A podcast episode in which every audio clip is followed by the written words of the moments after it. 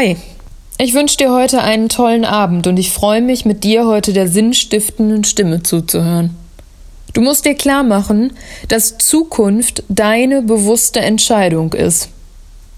Du triffst sie jeden Tag aufs Neue und realisierst damit deine Vision. Erst durch das, was du tust, wird sie für dich wahrnehmbar. Ich finde, es ist umso wichtiger, dass du in dieser wichtigen Zeit, in der Krise und Chance auf der gleichen Frequenz schwingen, klare Fakten zugrunde legen kannst. Denn immerhin entscheiden genau diese Fakten darüber, ob du eine positive oder negative Richtung für dich wählst. Ich habe an der Stelle tatsächlich eine gute Nachricht. Entscheidungen stehen jeden Tag aufs Neue an. Natürlich suchen wir jetzt alle nach Antworten, nach vertrauensvollen Menschen und Unternehmungen, die uns jetzt den Weg weisen. Ich sage aber, nimm es lieber selbst in die Hand. Mach dir die Fakten bewusst und gib dir damit die einzig wahre Möglichkeit, den Kurs Richtung positiver Zukunft selbst anzusteuern. Die heutige Stimme hilft dir genau dabei mit ihrer Unternehmung. Sie kommt von Hannah Helmke, die mit Right Based on Science einen Weg gefunden hat, den Beitrag eines Unternehmens oder eines Portfolios zum Klimawandel zu berechnen und damit greifbar als Ergebnis in einer Zahl auszudrücken. Genau das ist jetzt ein unheimlich wichtiger Grundstein, um Unklares greifbar zu machen, um Vision in Realität zu übersetzen. Vielen Dank, Hannah, für deine Worte und den Einblick, wie Krise genau jetzt zur Chance wird. Vielen Dank, liebe Katharina, für die Einladung und die Möglichkeit, mit meiner Stimme zur Sintflut beizutragen. Und vielen Dank, liebe Zuhörerinnen und Zuhörer, dass Sie mir Ihr Ohr und Ihre Aufmerksamkeit leihen. Zuhören, Aufmerksamkeit, das waren noch nie Selbstverständlichkeiten. Aber in diesem wirklich einzigartig turbulenten, fordernden Jahr sind sie vielleicht noch seltener und wertvoller geworden als zuvor. Viele von uns, ganz unabhängig von unserer Lebenserfahrung, erleben dieses Jahr, vielleicht auch die Jahre davor schon, als eine Zeit der Reizüberflutung, der Informationsüberlastung und der Überforderung. Pandemie, Weltwirtschaft, Nationalismus und ganz besonders die Klimakrise erscheinen einfach zu groß für uns. Es sind die berühmten Wicked Problems, Probleme, die aufgrund unvollständiger, widersprüchlicher und sich ändernder Anforderungen aufgrund ihrer dichten Vernetzung mit anderen ebenfalls komplexen Problemen schwierig oder unmöglich zu lösen scheinen. Wir erhalten Unmengen an Informationen dazu, Tag für Tag, auf allen Kanälen. Aber diese Information hilft uns kaum, handlungsfähig zu werden, denn sie ist zu wenig konkret, zu wenig greifbar Oft ist die Konsequenz ein Gefühl der Ohnmacht. Vor 21 Jahren brachte die Rockband Incubus einen neuen Song heraus, Drive. Die Essenz, selbst das Steuer in die Hand nehmen, statt sich von Unsicherheit und Angst lenken zu lassen. Für mich war das damals ein Schlüsselmoment, der mich bis heute begleitet. Ja, die Klimakrise ist überwältigend. Sie ist beängstigend. Doch von dieser Angst dürfen wir uns nicht länger steuern und ausbremsen lassen. Stattdessen können wir die schiere Größe dieses Problems zu unserer Stärke machen. Denn welches Land, welche Branche, welche Gesellschaftsschicht, welche wissenschaftliche Disziplin ist vom Klimawandel eigentlich nicht betroffen? Diese gemeinsame Betroffenheit können wir zu einer gemeinsamen Handlungsbereitschaft und Schlagkraft wandeln. Was wir dafür aber brauchen, ist eine gemeinsame Sprache.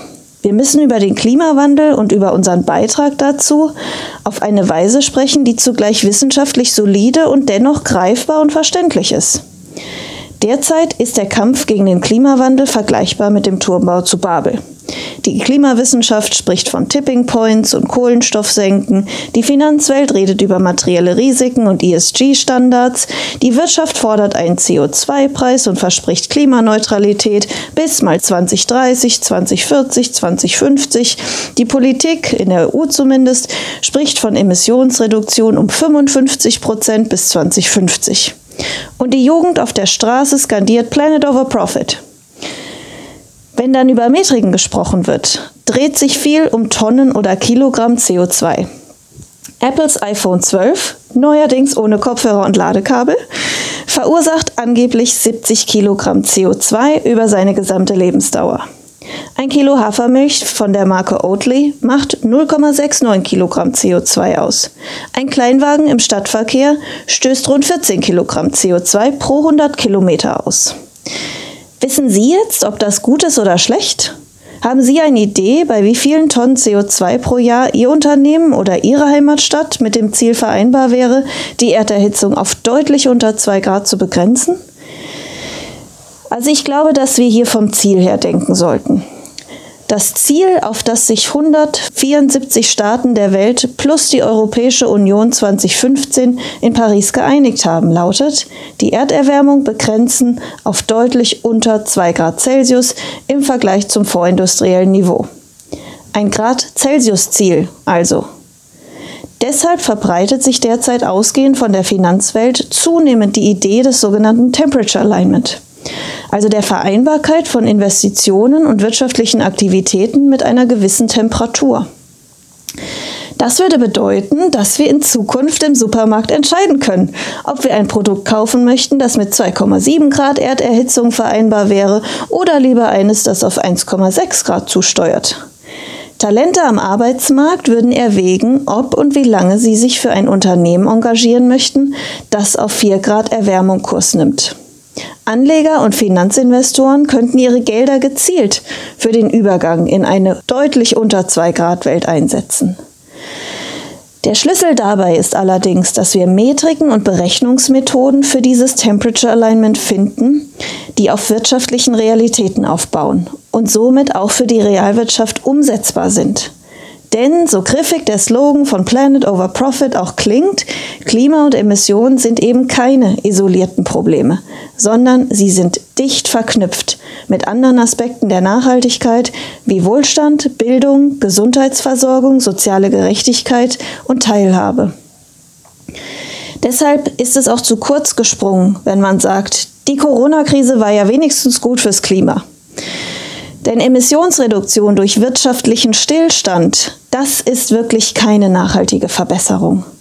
Was wir stattdessen brauchen, ist eine Entkopplung von wirtschaftlichem Erfolg und Emissionsausstoß. Bei Right Based on Science, meinem Unternehmen, haben wir ein Berechnungsmodell entwickelt, das genau diese Entkopplung in eine Grad Celsius-Zahl umrechnet.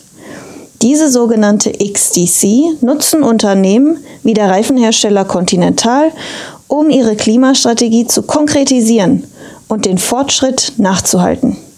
Mehrere Investmentgesellschaften nutzen die Methode, um die Klimawirkung ihrer Portfolios zu berechnen und wiederum ihren Kunden und Kundinnen transparent zu machen. Banken wie die GLS Bank wenden die XDC an, um die Unternehmen in ihrem Kreditportfolio zu analysieren. Und mit Partnern aus der Immobilienwirtschaft arbeiten wir gerade an einer Anwendung des XDC-Modells auf Gebäude.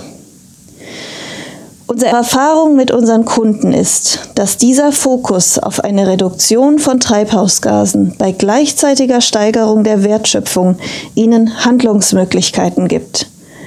So können Unternehmerinnen und Unternehmer definieren, welche Lösungen für ihre spezielle Situation angemessen sind und zugleich mit wirtschaftlichem Fundament auf zukunftsfähige Pfade steuern. Auf eine Zukunft deutlich unter zwei Grad.